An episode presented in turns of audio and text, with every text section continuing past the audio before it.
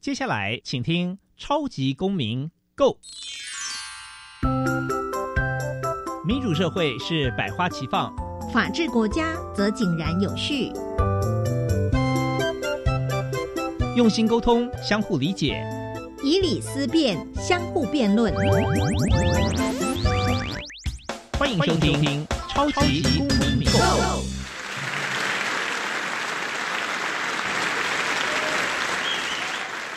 是的，各位听众朋友，大家好，欢迎收听《超级公民 Go》。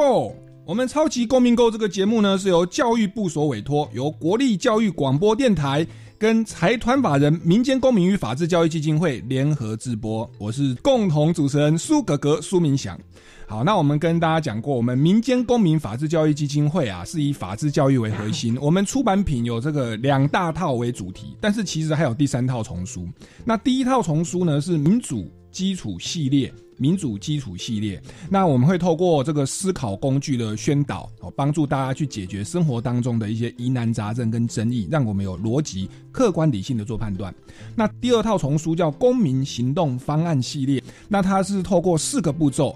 帮助我们的公民去发现生活上的问题，然后呢去制定这个政策，再去加以落实，可以帮助学生呢去了解整个政府的组织，去了解整个人权的规定，而且把这个不公不义的事情呢把它改善。我教你这个具体的方法，非常有意义。那我们还有第三套的丛书，那是着重在各个老师啊，各级的学校老师在教育现场的辅导管教议题。那目前我们出版两本书，第一本叫《老师，你也可以这样做》。第二本叫《老师，我有话要说》，那会针对校园中常见的这个将近啊一百多个常见的这种辅导管教的问题，提出法律的观点给各位老师做参考。那我们基金会也经常办一些这个教师研习营、一些公民行动方案的竞赛哦，推广台湾的法治教育。那在我们超级公民购二月份的主题啊是转型正义。那在过去几周已经邀请到几位这个专家学者来宾跟大家分享转型正义。那再次跟这个，如果你是这个月第一次听到我们节目，什么是转型正义呢？就是指民主国家对于过去的独裁政府哦，在独裁政府的期间所实施的违法或者是违反正义、违反人权的行为。那现在已经民主化了，我们就针对过去的这些伤害来进行弥补。那弥补的方式可以有司法的层面，用历史真相还原的层面。或者是赔偿哦财务的层面来进行填补，那这是转型正义的这个简单的基本的定义。那我们今天这个很开心哦，邀请到一位也是长期着重在这个转型正义、人权捍卫的陈文成基金会的执行长哦，张龙桥执行长来为我们这个谈一下这个转型正义的问题。那不过在进入这个访谈之前，我们先来进入小小公民停看厅。小小公民停看厅，在这个单元，我们将会带给大家有趣而且实用的公民法治小知识哦。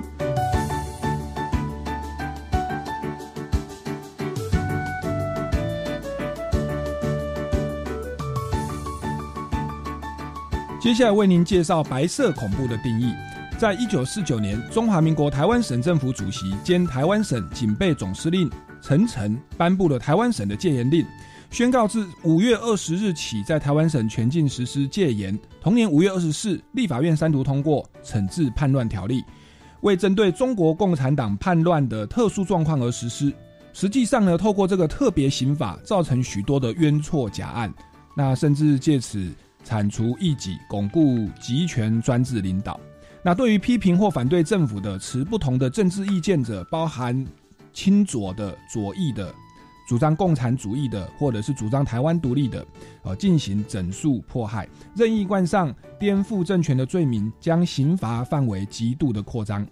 台湾警备总司令部等情治单位借由特别刑法，充当政府整肃异己的工具，罔顾基本人权、民主、自由等，无所不在的随时监控人民。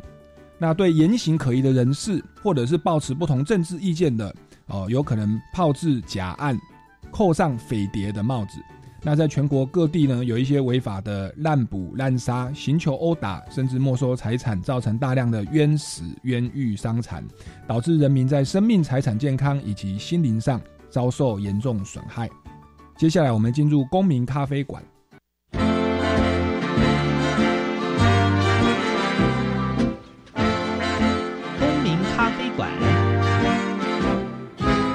倒杯咖啡，跟我们一起在公民咖啡馆分享近期最具代表性的公民时事。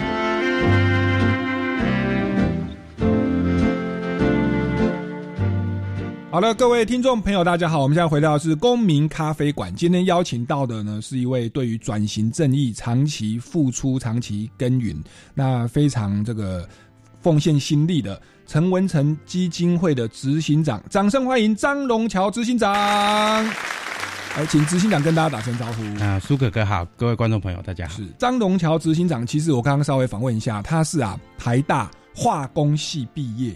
那可是却后来走入了这个转型正义的这个工作，在陈文成基金会担任执行长的工作。那各位听众可能在这个报章、媒体、杂志也会常常听到、看到哦，这个张东桥执行长的名字跟他的发言。那我一开始想请问一下哦，这个张执行长，您是学化工的，嗯，对，一般可能到这个科技公司，对不对？领很好的配股，买很好的房子，过很快乐的人生哦。但是我看您今天这个轻装简便哦。好像是一个文史工作，一个作家、艺术家的造型哦。您您是如何会愿意放弃这个大好的这个收入哦，然后来投入感觉好像吃力不讨好又得罪人又没什么钱赚的陈文成基金会？嗯，呃，我应该是在嗯国小或国中的时候，其实对念书还蛮有兴趣，所以后来考试还蛮顺利，就进入了台台大化工系。可是进入之后，刚好呃。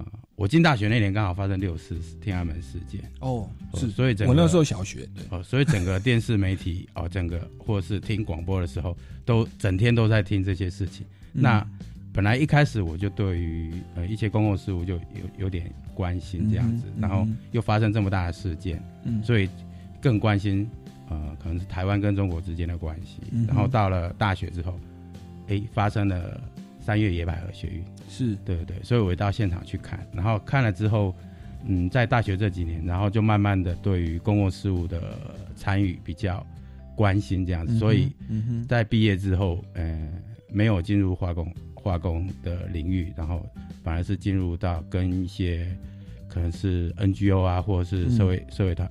公民团体啊，一些合作的方式。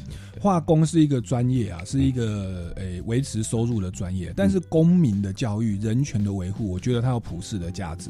不管你学的是呃政治、社会、医学，对不对？现在也是医学在从政啊。嗯，这个孙中山先生也是医生在从政哦。那其实这个公民人权的议题，它是普世性的，不分什么科系、什么专业，其实都值得来参与。那我们张龙桥执行长，他后来投身的最现在目前是担任陈文成基金会的这个执行长。那可不可以请张执行长您为大家介绍一下陈文成基金会的创办目的跟理念是什么呢？嗯哼，OK，好，基金会创办的时候，当然一开始是为了要呃纪念陈文成博士，然后也继续追查这个案子的真相。那不过我们在成立的时候，呃，陈文成事件发生在一九八一年，是那当时成立的时候。已经过了大概五六年之后，台湾是的政府才允许基金会成立。可是，一开始成立，我们是叫做台美文化交流协会。是，那那时候是不能用陈文成的名字。是，所以，呃，以台美文化交流协会这样子的名字的话，我们大概是从事比较多是文化交流的工作。比方说，呃，呃，在美国那边的一些朋友们邀请文化团体邀请来台湾，或者是台湾的一些文化团体跟美国做。文化交流的工作，因为有的听众朋友可能不知道，说一九八一年的时候，陈文成博士是遭遇什么事情，可以简短为大家稍微做做一下说明。就是在一九八一年发生的事情。一九八一年的时候，陈文成博士他在美国卡内基美农教书，那他他留学之后就一直在那里，然后所以呃前一年结婚跟生小孩，那一九八一年他就带着小孩跟老婆回来台湾探亲。嗯，那。在探亲的这段时间啊，七月二号当天他就被警总约谈，嗯，约谈之后一整天没有回家，嗯哼，然后第二天早上他的尸体就被发现丢在台大校园里面，嗯哼，嗯哼，嗯哼，那这个案子，呃，一直到目前为止，我们都不晓得真相是发生了什么事情，然后他的凶手到底是谁，谁杀了陈文成？但是最后看到的是被当时的警备总部约谈。对，是，然后后来隔天就就沉尸，然后也没有人去处理，也没有人去办案，在那个时空背景之下，就是呃，当时就是政府调查结果就说，哎，陈文成是非他杀，所谓的非他杀就是可能是意外或者是自杀。那认对于认识陈文成博士的人来讲，陈文成是一个个性非常开朗的人，而且他在美国也有好工作，然后刚结婚，小朋友刚出生，所以对于未来。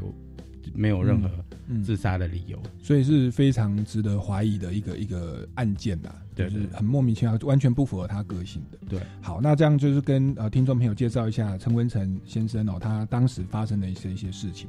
好，那接着再请问一下这个张执行长哦，那陈文成基金会啊，他在历年举办的活动有哪一些？那有没有一些呃具体的成效，或者这些活动的目的是什么？跟大家介绍一下。嗯，陈文成基金会这几年主要。办活动的方向是以台湾的文化或是历史以及人权为主，所以从二零零八年，我们有一个比较特别的是绿岛人权体验营的活动。那绿岛人权体验营，对对对，那是跟着我们会邀请一些过去曾经在绿岛被监禁的政治受难者，然后跟一些年轻的朋友在绿岛待四天三夜，是让年轻朋友们跟。呃，真实受难者的老前辈们，那有一个很近距离的沟通，让年轻人了解过去在绿岛发生了什么事情，以及当时的年呃长辈们他们的思想到底是什么，以及他们这这些年来所。呃，所遭受的待遇。是在那个年代，就是就是你只要有政治言论，可能你没有真的具体的从事叛乱的那种强暴胁迫的行为，因为我们现行刑法一百条是有强暴胁迫要颠覆政府就就内乱罪，可是，在当年好像办个报社讲一些这个改革的或转型或正义人权的事情，如果这个跟政中央政府的意见不合，有可能就直接送到绿岛。对对对，这还算运气好的，没有说隔天。这个尸体就出现在校园。那个时候，对对对，他们其实很多人是可能参加读书会啊，或者是呃看了一些比较左派的书啊，或者是他们呃可能在厕所里面写一些反对政府、反对。执政党的言论，那他就有可能被抓去关了。是是是，因为在在在那个时空背景之下啦，那大家也都觉得好像蛮正常的，好像该这么做。那除了绿岛人权体验营之外，那有没有其他的活动呢？嗯，我们还有一些，比方说我们也有拍了一些纪录片，那人权影片，那或者是其他单位的一些可能跟环保或是劳工或是妇女议题相关的影片，那我们。其实有一个叫做人权影片的放映的方案，那呃，如果有学校或是老师或是各社区对于这样子的影片或者这样的议题有兴趣的，那我们其实都可以接受大家的申请，然后老师们或者是申请的人只要负责当地的当个那个场地的准备跟宣传，那其他的费用是我们来处理。OK，就影片啊、演讲啦，然后有奖征答互动啊，就你们来负责。对对对，就是所有的内容我们来处理，然后。啊，费用也要我们来处理。我们希望把人权或者是各个公共议题的的这样子的关心，然后带到各个角落。是，那也欢迎听众朋友、各级学校老师哦，您可以到陈文成基金会官方网站去了解申请的详情哦。那除了这个之外，是不是我我听说有这个人权办桌？对对对，人权办桌，哎，这个是什么样的活动？嗯，这是一个比较特别，它是关心。嗯，因为这算是结合政治受难者跟结合无家者两个议题是在一起的活动。那我们认为说，政治受难者以前我们认为政治受难者就是阿里德奇这家代际开开立 Q 两一关嘛。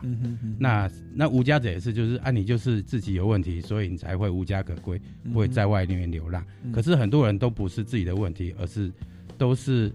他可能他的人生可能遭遇到某一个状况，他就变成无家者。那他可能参加一个呃读书会，或者他去跟某个老师嗯比较熟，那那个老师出问题，他就跟着被牵累。嗯哼，所以都是整个社会结构下的一个受难者。是对。那现在的无家者，呃，是其实是被大部分人所排挤的。虽然很多人还是很关心他。那过去的政治受难者也是被。社会所排挤的，大家看到政治受害者，你可能房子不会租给他，那你的工作也不会。他被牵连了。对对对，你你租你的工作给他，那警管区警察局这三天两头来找找你来约谈，这样找你泡咖啡啊、喝茶的。是对。那所以是我们希望说，大家在关心呃，政我们平常其实是都做政治受难者议题比较多，那我们希望说大家在关心政治受难者的部分，那同时也关心无家者的部分。是的。那无家者其实除了遭受他的亲人遭受政治破坏，也可能是他忽然遭遇重大的灾害，亲人都死亡，像地震啊这种导致就是他是一个人，然后无家可归，你们也都是进行照顾。呃，我们其实办桌比较没有办法在一场活动里面来照顾他，只是说我们希望说他在。嗯，回到平常的生活，因为平常不可能吃太好，嗯，那可以想，或者说他遭到呃生活上比较失意的时候，可以想到说，哎，其实很多人都很愿意办一些活动来关心他们的，其实他们是会被照顾到的，会被看到的，就是说不要对于人生太过失望，这样。是是是，这是非常有公益人权的保障，而且照顾社会的弱势好的这个活动叫人权板斗。那现在还可以申请吗？比如说我们假设在台湾的某个地方，那这个我们觉得情况都也可以邀请你们到那边办嘛。哎，办的部分，因为这个费用比较高，费用比较高，所以我们其实目前是每年会办一次。OK，那一六一七跟一八个都有办，然后一八年在十二月十五号刚办过。对对，二零一八十二月十五，那你们是全省走透透？嗯，主要是还是在台北市，因为比较还是算比较方便一点。对对，而且对于呃无家者的部分，大家还是。集中在台北市比较多，是对，我们有考量过说，比方说在台中或是高雄，是，可是也要看，就那个当地是不是有无家者组织的配合，是的，是，那也希望啊各就是全全省的这种无照顾弱势的或者是关怀人权议题的，可以多跟我们这个陈文成基金会来进行联系，不管是演讲啊，不管是体验营，或者是这种人权版的大型活动，其实都可以一起来努力哦。哎，那再请问一下这个。这个执行长哦，在前面这么多活动的这个推广过程当中，执行的时候有没有遭遇到一些困难？因为我们传统上可能像我们介绍白色恐怖或转型正义，别人会不会把你定位说你是什么颜色的，然后导致别的颜色就是在执行上会不会有有有一些误会跟尴尬？嗯，有一些状况是我们有一些学员他要来参加我们的活动的时候，会跟家里起冲突。嗯，他们会说你们干嘛去参加一个？民进党的 活动，那要郑重澄清，你们这个是 是是是政治中立的吗？是透明还是怎么样的？就我们呃，比方说我们的人权体验营本身是一个关心台湾人权跟历史的活动，对，所以我们去探讨的是过去台湾历史发生的事情，所以我们在这个营队里面邀请来的政治受难者或是讲师们，嗯，他有可能是。以前是共产党背景的，或者是现在他仍然支持共产党，是。支持共产党，本身有我们可能称他为统派的长辈，是。对，所以他们你在这个营队里面可以遇到，不管这些受难者的长辈们，可能有可能是来自外省籍的，有可能是客家，有可能是原住民，或是本省籍的，那他的支持的理念也有可能是呃支持统派的，支持共产党的，或者是支持像支持国民党，或者支持民进党，或支持其他党。都有可能，所以基本上只要是捍卫人权的，即使你是不分党派，都邀请。对对。然后这个照顾受邀的民众，那个受害者，其实不管是本省客家，然后这个外省或新移民，只要是人权受害、无家可归，里面都是一律邀请。对对对对。那那那那，如果你要，所以你邀请，如果是蓝的背景或绿的背景，那其他人可能自动 离开。但是其实你们这边是很公平的，这样子的。那其实有一些。政治受难者，他们 虽然说他们现在，就是他们以前，其实，在监狱里面其实都是相处的很好的哦。对，所以其实我们在在这几次的邀请里面，其实，在营队里面，你就是可以同时遇到红色的政治受难者跟所谓白色的政治受难者。是是是是。所以你在营队里面可以同时遇到这样子，而不是不见得说全部都是某一个立场的受难者。是是是。好，那我们再请那个张执行长来，顺便跟大家再介绍一下，在今年哦，你们有没有一些呃新的活动，或者说有刚刚我们有讲了绿岛人权体验营嘛，人权办桌，除此之外有没有其他的社会关怀的活动，也跟大家介绍一下？呃，我们从二零一四年开始就陆续每一年都有举办社会关怀奖学金的的申请，那针对在学的同学或者是应届毕业的同学，你可以。呃，鼓励他们关心社会，然后从事一些社会的公益的活动。嗯哼，那就嗯，活动期间你就可以来申请，那我们会有蛮不错的奖学金来鼓励同学们做这些这样子的事情。是，那另外我们希望说，在今年的两个学期可以举办呃人权周的活动，那跟学校配合，然后也会结合几个不同议题的团体，也许是环保、性别、劳工或是教育学权的部分，然后到学校去，然后。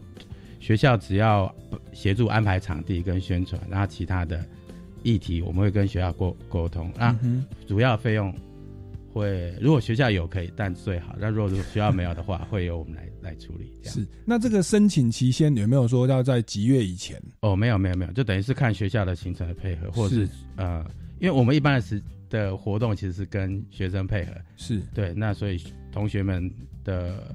可能系学会啊，或者是社团都可以跟我们跟我们联系，然后看他们方便的时间。那那但然要搭配学校的行程，可能要避开期中考、期末考这些是是时间。所以你们算是很很配合学校学生的需求，是以服务然后跟推广为为目的。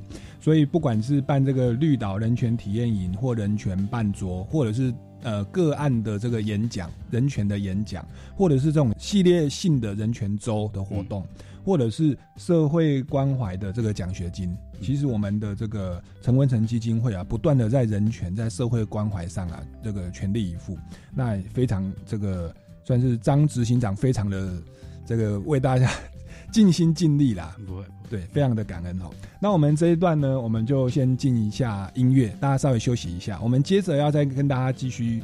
这个来访谈有关于陈文成博士他的这个故事，那以及在过去这个戒严时期啊，有没有其他的人也有类似的遭遇，也包含说转型正义的一些啊值得检讨、在更改进的地方。我们稍微休息一下，马上回来。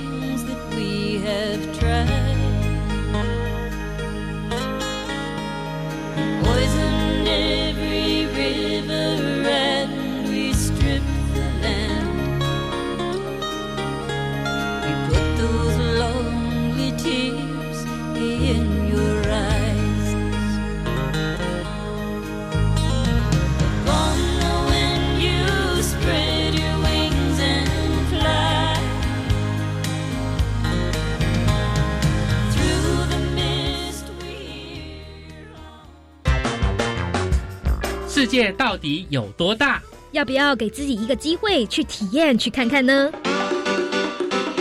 我要到法国当交换学生，我要到日本研习，我要到英国比赛。不管是实习、当志工、打工、旅游、交换留学，欢迎每周五的五点二十分，跟着南英、立明一起青年转动全球。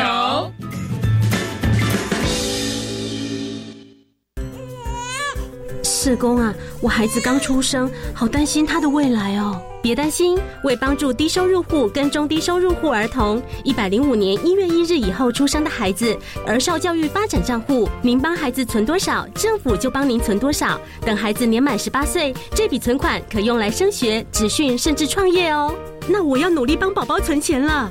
如有相关疑问，请洽询一九五七福利咨询专线。以上广告由卫生福利部提供。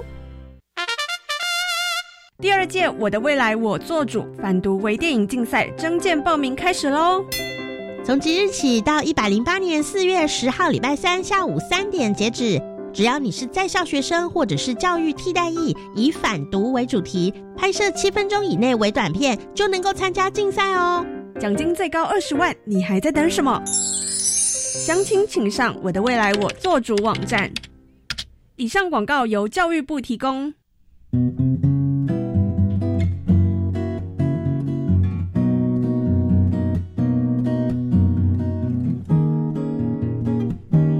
我是苏命苏米恩，你现在收听的是教育电台。哦，朋友们，就爱教育电台。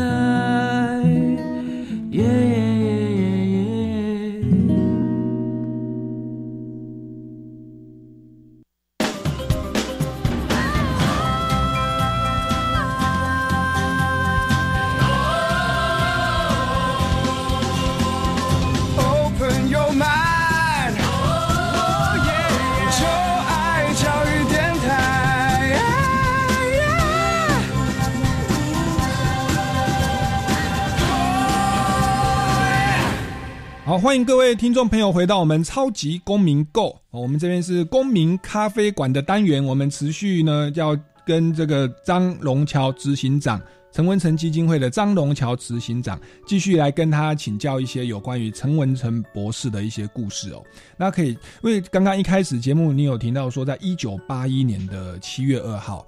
那陈文成博士他就是呃，忽然被当时的警备总部约谈，嗯，那约谈完以后呢，隔天就沉尸在校园，那而且呢还说是他杀，那但是跟认识陈文成博士的这一群亲属朋友都觉得他没事也没什么生活压力，怎么会忽然自杀？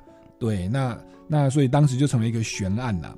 那关于这个东西，我想呃，也可不可以请张执行长再跟大家多介绍一下陈文成博士他的整个成长的历程，他求学或教学的过程。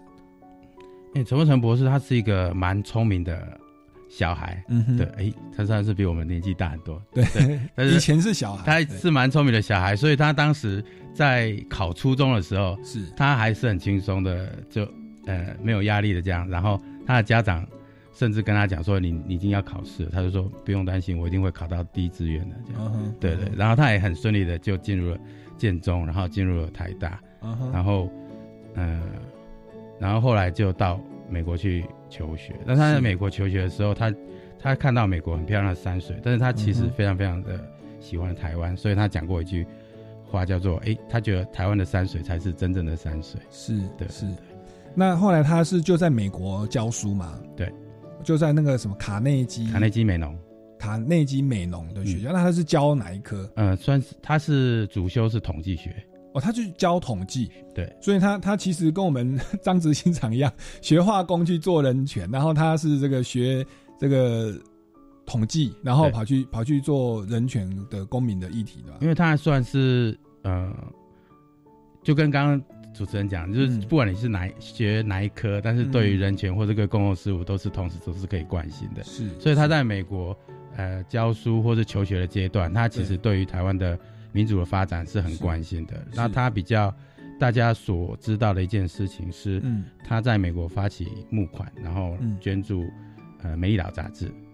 哦，他在美国有募款，然后捐助当时的《美丽岛》杂志。对，是《美丽岛》杂志这个其实有有一些年纪的应该都知道，在当时算是戒严台湾戒严时期的党外的这个的报社。嗯，那可能就会宣导一些比较自由民主。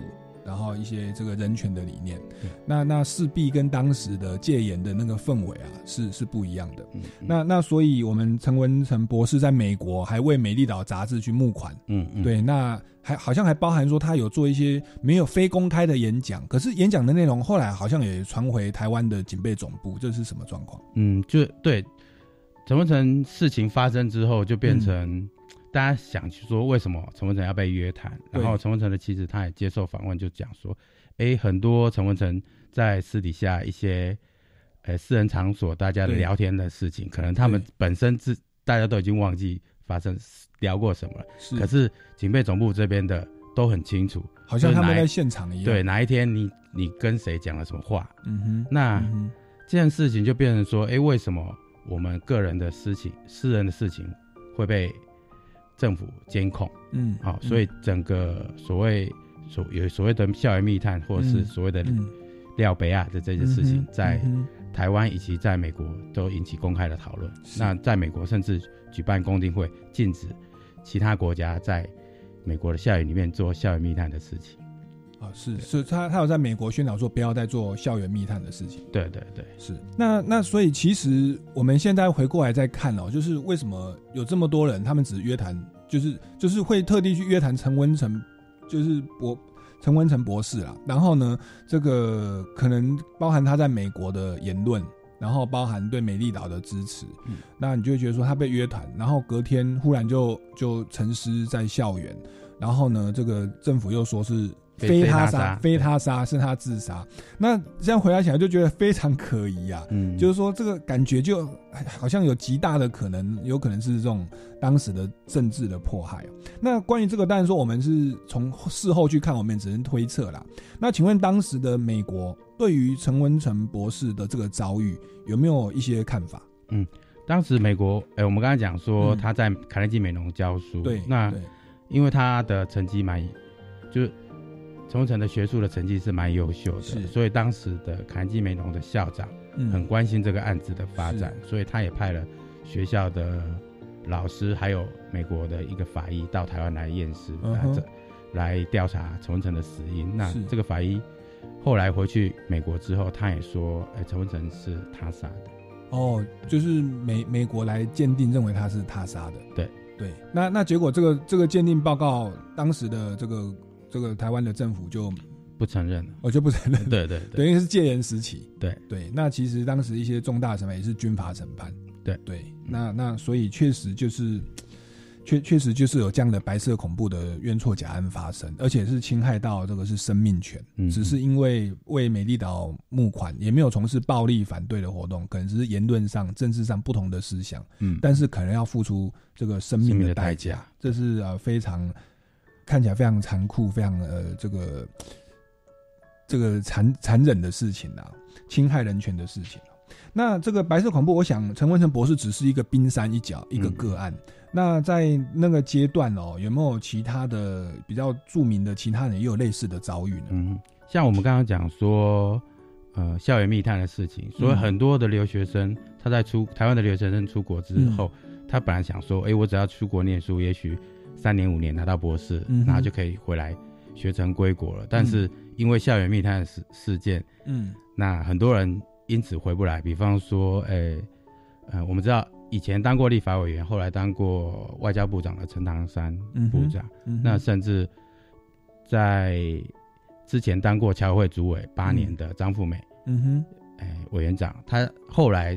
被迫留在美国，其实是在哈佛大学教书。嗯，那像这样子很优秀的人才，很多在当时出国之后，就因为校园密探，还有因为戒严的关系，所以没有办法回来台湾贡献。嗯，对，甚至被迫，呃，取得外国的国籍。是，那所以在解严之后，这些人啊，有机会，他们其实很多人都放弃了国外的国籍，然后回来台湾贡献。是是，所以这个白色恐怖对人民的监控，其实不止在岛内了。对，在在外面你的一些言论，所以其实我们这个节目也有可能也被 在当年可能我们这样子，可能我们。可能第二天也许不会消失，但是我们以后会去绿岛当同学。对我们这个节目可能就是在在当时的美国才可以播，对。但是我播了以后，我就回不了当时的台湾了。对，那其实因为我我自己是念台大法律系法研所，那我我其实也会听一些学长姐姐讲啊。其实我们的当今的这个，我这样讲哦，就是 司法院的院长，其实其实现在当今的司法院长在在当时也是留学国外。那其实他们的书上自己有写啦，所以我讲也不算爆料了。哦，就我们司法院长，现任司法院长啊，当初留学其实本来是要回来是有困难的。嗯嗯，对。那那好在当时有有一位前辈，有一位大法官马汉堡大法官，就替他背书。嗯嗯，对他他跟这个翁月生前司法院长，然后再跟马汉堡大法官，他们两位为现任的司法院院长背书，说他没有问题啦。他可以回国效力了，嗯，是因为这样一背书哦，然后后来呃现任的司法院院长才才可以回国，才可以贡献哦，所以这个确实哦，当时的这一个呃校园的密探，然后对人民的这个思想的控制，嗯，然后这个对人民的这种监控不信任，然后这种回国的这种人身自由的剥夺，甚至。更严重的到像对陈文成博士的这种对生命权的剥夺哦，其实现在回过头来看是非常的呃可怕的。嗯，那也所以说我们这个二月份是透透过转型正义，我们希望说我们现在既然是算是很感恩很幸福，我们可以在这边侃侃而谈哦，不会待会被消失。对，我们可以用普世的人权的价值，我们再去回顾哦过去的这些迫害，我们要如何去面对，如何去。去改善跟弥补，那以及说，对我们当今的政府，对我们当今的呃社会，有没有值得警惕的？不要让这样的悲剧再次发生。哦，所以我们强调转型正义，其实是站在爱的、关怀的、避免伤害再发生的立场。我们倒不是抱着仇恨呐、斗争，或者说是被被政党所利用。哦，那我相信这个人权的价值是普世的价值。好，那接下来。既然谈到这个转型正义，我们就再再来请教张执行长哦，就是台湾目前所做的这一些转型正义，有没有哪些是还需要再改进的？我们目我们目目目前所做的重点是哪是哪些？那你觉得还有哪哪些需要去补充？嗯，转型正义主要有四个比较大的工程，就是真相，然后受害者的赔偿，嗯哼，然后加害者的救责，以及历史正义的还原。是对。那台湾。过去做的比较多的其实是只有加害哎被害者的赔偿部分。是，然后对于真相呃最近档案大家慢慢的都公布了，但是档案公布之后，很多档案的内容并不是真相，嗯哼，对，那怎么去从档案里面看到了去怎么去解读这些档案的真相是一个很大的问困扰，然后也由于因为我们的转型正义做的太慢，距离过去因为我们解严到现在都已经四十。四十三十年了，民国七十六年一九八七年，对，民国七十六，一九八七，对，那现在已经三十几年了，是。那可是解严三这么多年才开始做转型正义，那许多的当事人都已经过世了，对。对，那也我们要去追求真相，就会越来越困难，是的，是的。而而且当时的笔录，其实可能对政府不利的，一定会被删除，没有记载，对，甚至很多都是别人已经写好的。的自白，然后你只要负责签名就好了，或者是你是被屈打成招之后是写出来的自白，那可能根本就不是事实。是我们是合理的怀疑，当时一定有屈打成招，因为还会沉思街头、沉思校园，你就会知道说那个时候的星球跟当时时所做的笔录，其实真实性是非常值得怀疑的。嗯嗯。那你说一个是赔偿，其实有做到，嗯，那真相公布其实有困难。对，那另外两个部分，一个是有关于加害者的追究，以及历史正义的回复。那这两个部分，您觉得呃，要往什么什么方向去努力？对于加害者的追究部分，呃，我们要把他抓起来吗？还是应该要怎么样？很多人他应该已经都过世了，所以我们应该也没办法去把他抓起来，甚至说，而且我们其实是为了希望将来不要再发生这样的事情，所以我们。就像苏哥哥刚刚讲的，我们不是因为仇恨，对，不是为了要报复他们，而是希望说这件事情要有人负责，然后未来不要发生这样的事情。如果未来再发生，你就会知，就是未来如果有人会在做同样的事情，他就会想到说他有可能要负责的。嗯哼嗯哼，而不是像说，哎，以前的人就没事，所以我在做也不会怎么样。是，所以要要让后人有一个适度的警惕。对，然后重点是要能够预防呃更多的人权才不会被受到迫害，是要保障更多的人权的。是，那那那所以那个旧责倒也不是说对他进行这法律的诉追或者是政治上的整肃跟报复啊，那个想也也不是我们想要去面对跟跟乐见的。而且呃时间过得有点久了，可能在法律上的追诉期也有可能也过。嗯，啊，另外就是当时其实某个程度是制度性的犯罪。嗯，就是说他们。那个人要行求，可能是他如果不行求，他就要被后面的长官行求啊。他不杀那个陈文成教授，他要被后面的人枪毙啊。所以某种程度，他们也算是有点像纳粹德国啊，他们要迫害犹太人嘛。嗯。那那他如果不这样做，其实会被长官枪毙，所以他就被迫这样做。对，嗯，其实像在就责的部分，嗯，这个部分当然各个国家做了不同做法不一样，然后其实还有像法律追诉。这个的应该说，整个转型正义的工程是非常的浩大，而且是复杂。那以韩国来讲，韩国他们对于政府的迫害人权的事情是没有法律追溯期的。嗯哼，因为很可能高台湾的戒严一次戒严就三十几年，那对一定过了追溯期的啊，是对对，所以当事人想要追溯都没有机会。是，所以是，所以像这样的的案子是必须要透过特别立法来处理的。是是，然后。嗯，刚刚主持人也有讲说，所谓的制度性的部分，所以就针对每一个加害者，他的状况是要去讨论的，而不是说所有的人都是都是被一体适用的。对对，就是说，哎，你站在哪个位置，你就必须要做怎么样子的负责，或是怎么样子的追究。所以这些东西是需要更多更多人下去关心这些案子。那到底每一个人在每一个案子里面扮演的角色？也许你在这个案子里面是加害者，可是。他可哎，比方说，我们也有遇过一些政治受害者，他原来是情治单位的人，嗯哼，所以他原来是迫害、寻求别人的人，那可能后来因为呃人事斗争或者是其他因素，嗯，那他就变成下一个案子的受害，是是是。好，所以所以这个这个制度不好话，你今天加害别人，哪一天你自己就变成受害人。对对对，所以这个制度一定要改善，一定要转型正义哦。那那他刚刚还有提到第四个叫历史正义的回复，嗯，这个是什么意思啊？它跟真相的公布差在哪里？所谓历史正义的回复，就是呃，比方说我们现在看到，呃，比第一个当然就是。我们看到真相之后，那有一些加害者，嗯，那有些人的历史功过就必须要去被重新的评估，嗯哼，那很多地方也许不应该有这么多的纪念物啊，或者是人名啊、路名啊出现在生活的周遭，嗯哼，对对对，那这些历史人物就回到他一个历史人物，就是一般的意思，因为我们的所谓政治上是有非常非常多的历史人物，那这些历史人物都应该受到。同等的对待，而不是，呃，可能我们在独裁政府的时候，是对于某一些人特别的丰功，特别伟大，特别的丰功伟业，到处都要有他的建筑物，到处都到处都要他的纪念物。是对。那其实也包含那个真相公布以后，替他们平反，可能被认定是汉奸或卖台，或者是共匪。嗯，对。那那其实应该要平反，他可能只是单纯的。教育或政治言论的不同的意见的人，或者是他是关心社会正义，或者是像我们现在有很多对于政府的施政不满，那我们会可能会出来反抗，或者是出来要求改革。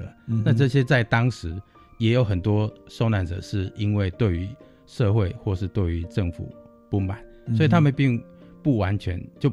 这些受难者不完全都是所谓的冤假错案，都没有做事。有很多人他其实是反抗者，可是这些反抗者也不应该受到这样子的待遇。是的，是。那再请问一下哦，那陈文成案呢？他有带给后世怎么样的醒思？那刚刚在访谈，你好像有提到说，像洪仲秋案好像也是有类似的效应，你可以为大家说明一下。嗯，因为我们这样讲讲说洪仲秋案这个案子在一开始的时候，呃，他其实。国防部也是说，哎，洪仲秋是可能是因为心脏衰竭而死掉。嗯，洪洪洪仲秋的案子就是他在当兵嘛，对，然后忽然就就死掉了。对，然后也是说不，并并非他杀了。对对，但是后来他的妈妈就说，我儿子不可能自杀。对，那结果就开始进行一连串的调查。一开始，呃，军中可能是说洪仲秋是因为心脏衰竭，就是很大家就很容易，反正年轻人，嗯，有什么状况就说心脏衰竭。做做训练的时候心脏衰竭。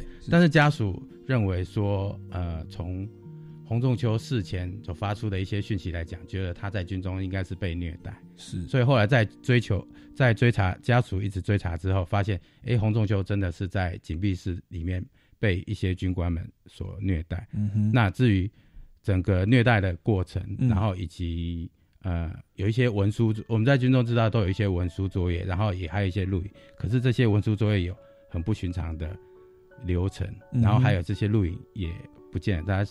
绩效说：“哎，国防部就是一个黑画面。那可是这样子的黑画面，这样子的监控画面的不见，并没有任何人去受到惩处，应有的惩处。嗯，对对对。所以，就我们如果说一个案子没有受到应有的惩处，我们其实很难说它未来不会再发生，因为即使发生了，不会不会有事啊。对，那所以就对自己不利或关键部分就变黑画面，然后就消音。”那反正也都没事。对，那那其实负责监控的那个的，就负责警卫或或保全的的的值班的那个，那其实应该是要有责任的嘛。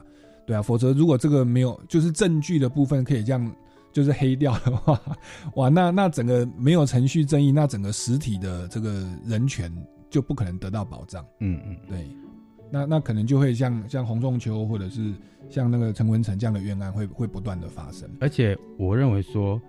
其实我们的制度在，嗯，比方说预防洪仲秋案子发生的时候，其实是有很多的关卡的。嗯，那比方说行政作业的流程，那还有人负责监控的部分。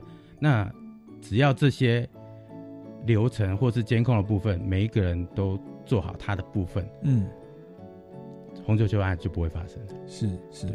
所以这个转型正义，我们再次强调，我们不是要去整肃，不是要被呃政党所利用，我们也不是要强调仇恨，而是说透过对于这个该负责的，我们重新再去面对他，然后给他适度的澄清真相。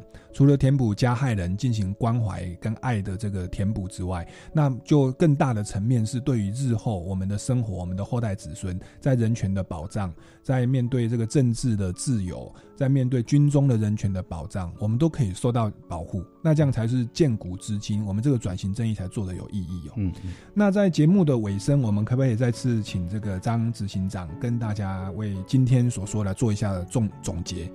我们。陈文成基金会一直关心台湾的人权、跟历史、跟文化。我们其实希望，我们是希望各个阶层、各个年所有的人都可以关心，呃，身边或是关心公众、公共事事发生的事情。那也许有有很多事情，大家以前可能看到某一些新闻就转就转开了，嗯，就换频道。但是我会觉得说，诶，也许你可能没有花那么多的时间去关心这么多事情，但是你可以去。听一下到底发生了什么事情。嗯哼。那如果说你真的有兴趣的时候，那可以对于从事这些哎公共议题的人多一些鼓励。嗯，对对对。那我们这个执行长哦，也是这个很有情感的人。在二零一八年的中元节的时候，我有看到一个这个广告，大卖场的广告。嗯。那这个广告好像被人家说有影射。这个陈文成先生哦，然后这个我们张执行长也在媒体上接受了访问，这个东西要不要跟也大家再分分享一下？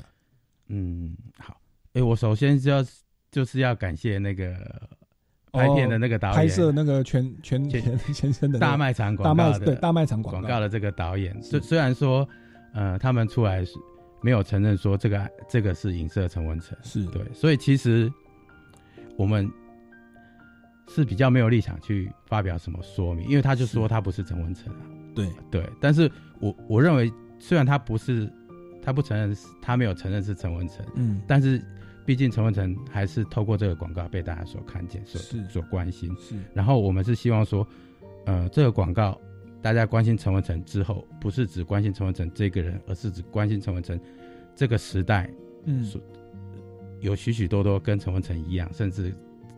他的遭遇比陈文成更惨的这些人，然后关心这个时代之后，那透过关心这个时代之后，来关心现在的台湾以及未来的台湾。嗯哼，对对。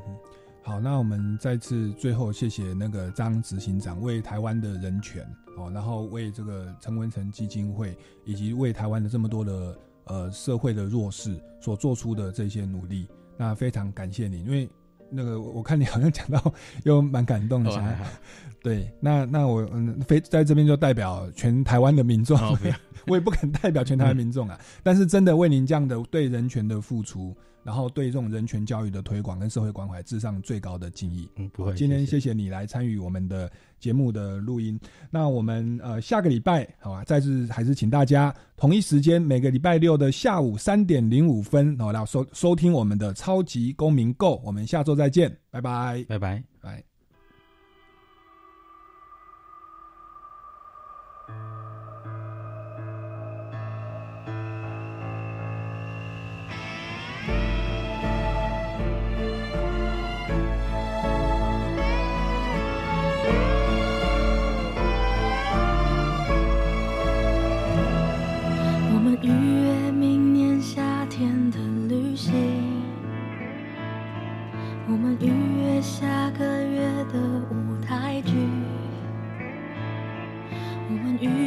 情人节的那家餐厅。可是怎么知道到时候我还爱你？现在我都说不定了，只能消极的紧紧的抱住你。我不管了，什么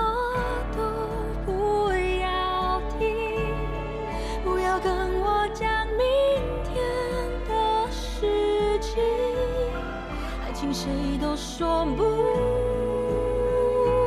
定的。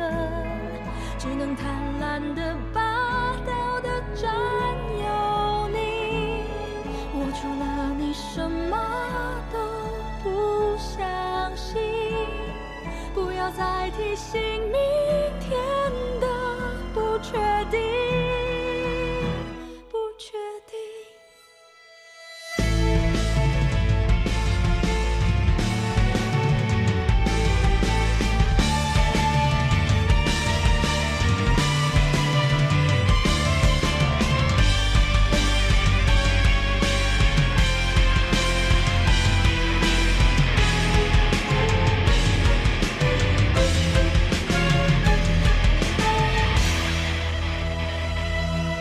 们说定忘记昨晚的争执，我们说定改掉讨厌的个性，我们说定不在意彼此的情绪。可是怎么知道这样就会更合适？现在我都说不